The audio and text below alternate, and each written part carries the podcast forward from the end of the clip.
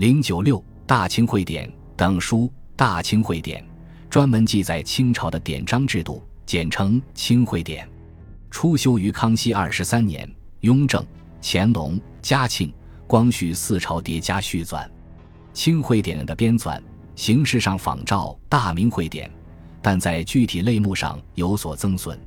书中把典则与事例分开，称会典和会典事例，采取以官统事，以是立官的写法。编排上以典为经，例为纬，事例作为会典的辅助，把各门各目的严格损益情况按年进行排列，汇编清朝各官衙的执掌、政令、事例以及职官、仪礼等制度。康熙清会典一百六十二卷，成书于康熙二十九年，记载崇德元年至康熙二十五年事。康熙二十六年孝庄文皇后丧礼，则以特例附载于礼部。雍正清会典二百五十卷，雍正二年下诏修纂，十年书成。续载康熙二十六年至雍正五年事，个别有延至雍正七年、八年者。乾隆清会典一百卷，增加则例一百八十卷。乾隆十二年开始修纂，二十九年成书。全书起于清初，弃于乾隆二十三年。有少数点则为奉特旨增入，皆不拘年限。嘉庆清会典会典八十卷，事例九百二十卷，图一百三十二卷。嘉庆六年开馆修纂，二十三年成书。所载内容以嘉庆十七年为限。光绪清会典会典一百卷，事例一千二百二十卷，图二百七十卷。光绪十二年开始编纂，二十五年成书，即是下限光绪二十二年。自嘉庆朝有关修以图说形式记载官署执掌制度的《大清会典图》，有嘉庆朝《大清会典图》一百三十二卷，光绪朝《大清会典图》。二百七十卷，后者把《嘉庆会典图》一百五十七幅扩编为三百三十三幅，更为完备，包括礼、乐、官服、武备、天文、余地等内容。《大清会典》除汉文本外，又有满文本，是研究清代典章制度的重要资料。清代官修史书是空前的，除了以上介绍的几种外，还有其他一些史书都为人们所注意。满文老档旧藏一百八十册，又称无圈典档、满洲老档、老满文原档，为清代最早官修的一部满文编年体史书。史书反映内容始于明朝万历三十五年，止于明崇祯九年。除卷首反映努尔哈赤以兵甲十三副崛起于长白山的内容残缺不全及中间少数年代内容有缺外。从努尔哈赤征灭乌拉、叶赫各部，继而发动对明朝战争，夺取辽东、建都辽阳、迁都沈阳，到皇太极即位，继续用兵辽西等历史，老档中均有记载。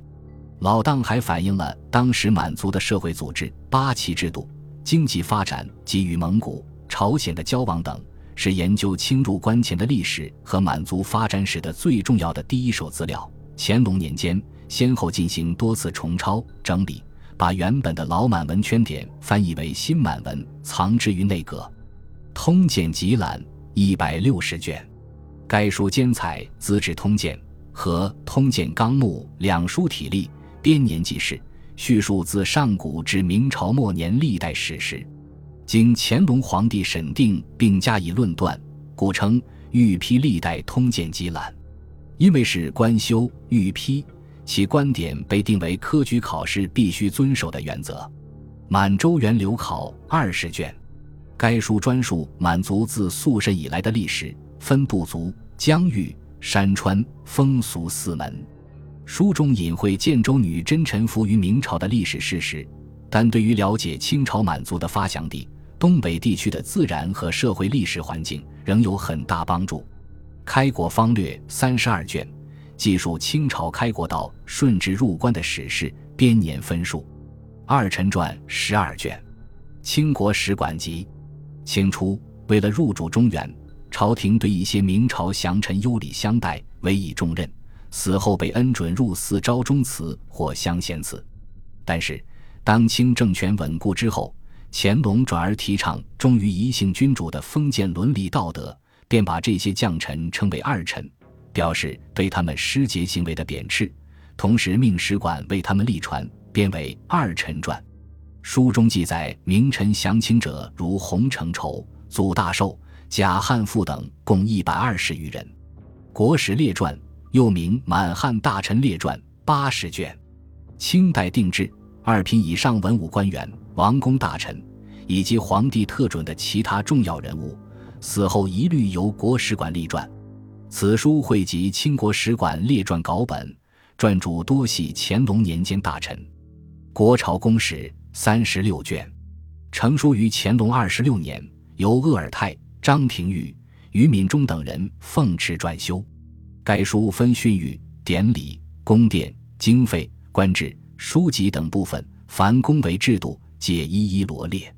嘉庆十一年，大学士庆贵等又纂修《国朝公史续编》一百卷。在纂修上述史书的同时，清朝政府还编修了大型类书《古今图书集成》《四库全书总目提要》和《历代职官表》等重要的工具书，反映了当时官修图书事业的兴盛发达，成为中国封建社会官修图书事业的最高峰，为中国古代文化的发展做出了重要贡献。